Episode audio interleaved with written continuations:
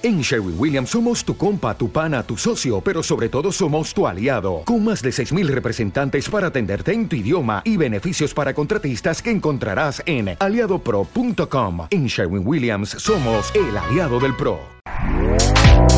Este podcast forma parte de Evox Originals.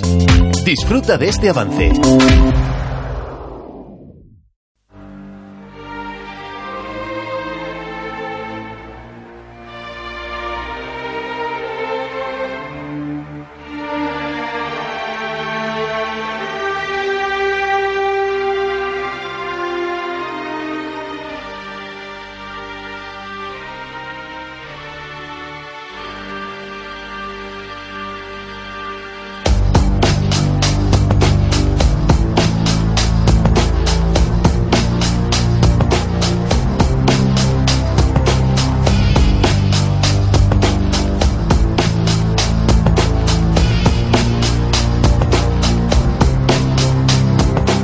Buenas tardes, amigas y amigos oyentes de Colectivo Burbuja. Os doy la bienvenida a un nuevo programa de radioactividad debate directo.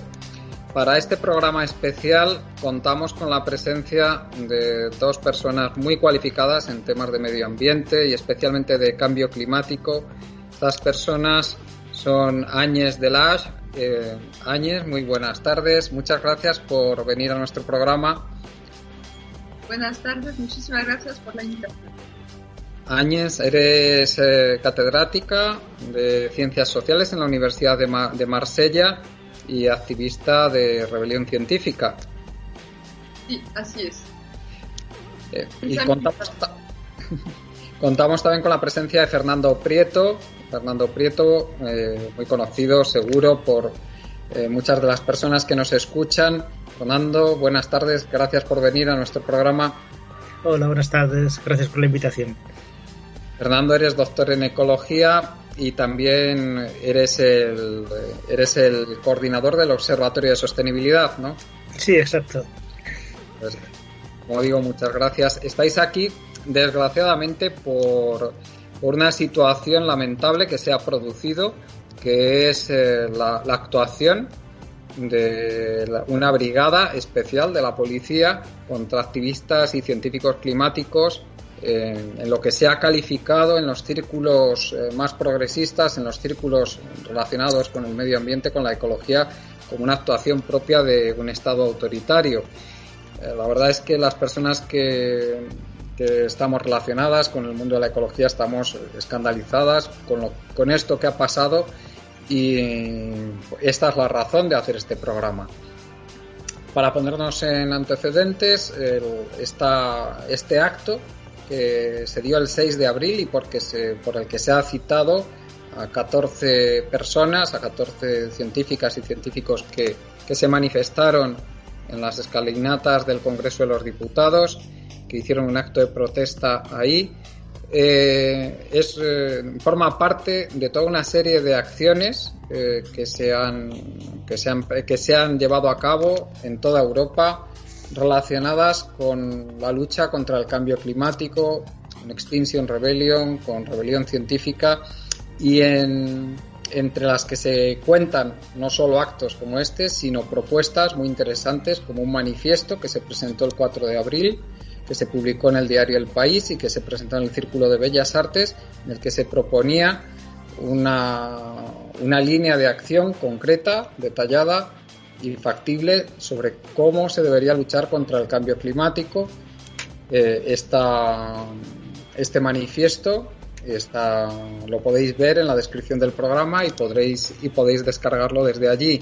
También entre todas esta, estas acciones ha habido muchas más, tengo el honor de haber participado en una, en una a finales del 2020, una performance que se hizo también ante el Congreso de los Diputados y en la que yo también fui identificado por la policía, aunque no me llamaron luego para, para declarar, ni fui detenido por ello tampoco.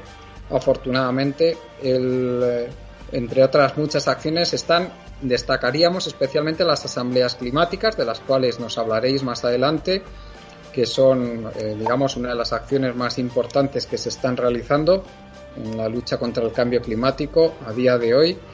Y también Eh, y también deberíamos destacar desde mi punto de vista el, es lo a mí me gustaría que nos hablarais de los antecedentes que están llevando y las razones que están llevando a realizar este tipo de protestas. A mí me gustaría, Fernando, que comenzaras, si te parece tú, diciéndonos por qué crees que son necesarias este tipo de protestas, por qué pensáis que la situación es tan grave y por qué creéis que se está haciendo poco o muy poco o casi nada desde los poderes públicos para luchar contra el cambio climático. Adelante.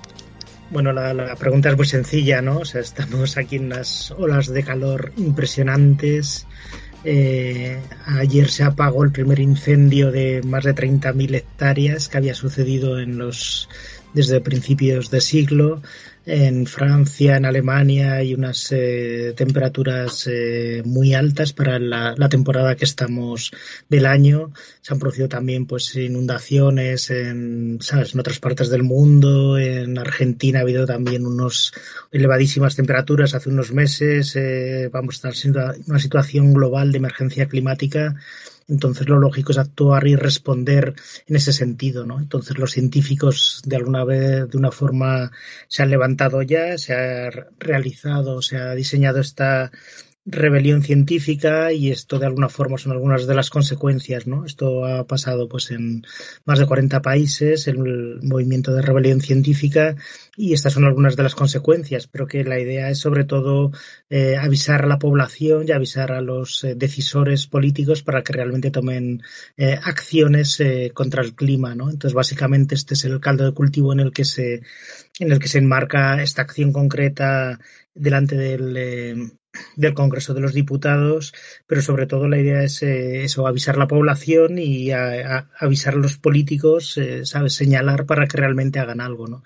Entonces, en este sentido, sí que llama la atención que España, por ejemplo, siga aumentando sus emisiones a pesar de la ley de cambio climático que acaba de aprobarse, ¿no? En el año 2021 aumentaron casi un 6% y entre el año 2, o sea, la ley de cambio climático se aprobó en mayo del año pasado, es decir, ya ha hecho exactamente un año y en este año habrían aumentado las emisiones un 9%, es decir, de mayo a abril.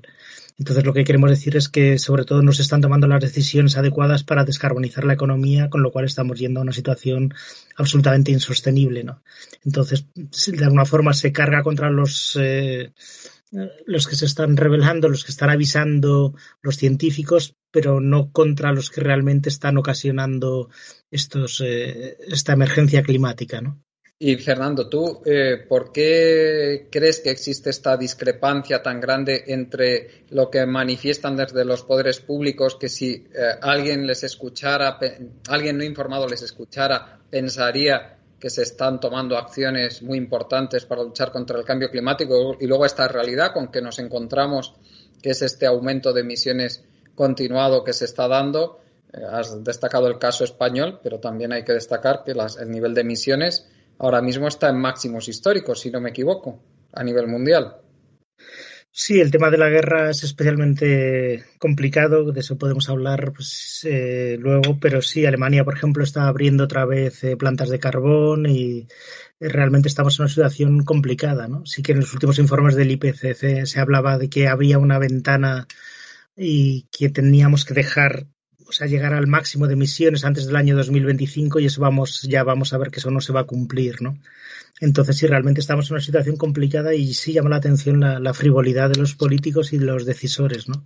El propio presidente de Repsol salió hoy diciendo que, sabes, que se estaba hablando demasiado mal de los combustibles fósiles, unas cosas absolutamente, ¿sabes? O sea, como fuera de, todo contexto, ¿no? Sí.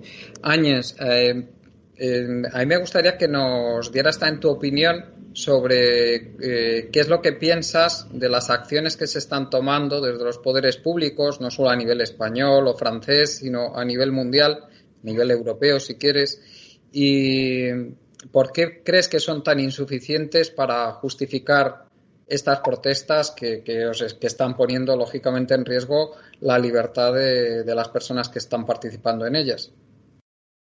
Bueno, pues gracias primero por tu apoyo a nuestro movimiento. Te voy a contestar no con una opinión, porque como soy científica, no te contesto como con opiniones, intento contestar con, con datos y con datos contrastados por una comunidad y así salimos de esa cosa tan liberal de la opinión individual y nos enfocamos en una perspectiva colectiva que es la del colectivo científico. Y uh, respecto a la situación mundial, cómo va encaminada, que era tu pregunta, uh, así que no te doy mi opinión, te doy el, el resumen de lo que dice el IPCC. ¿Te está gustando lo que escuchas? Este podcast forma parte de Evox Originals y puedes escucharlo completo y gratis desde la aplicación de Evox. Instálala desde tu store y suscríbete a él para no perderte ningún episodio.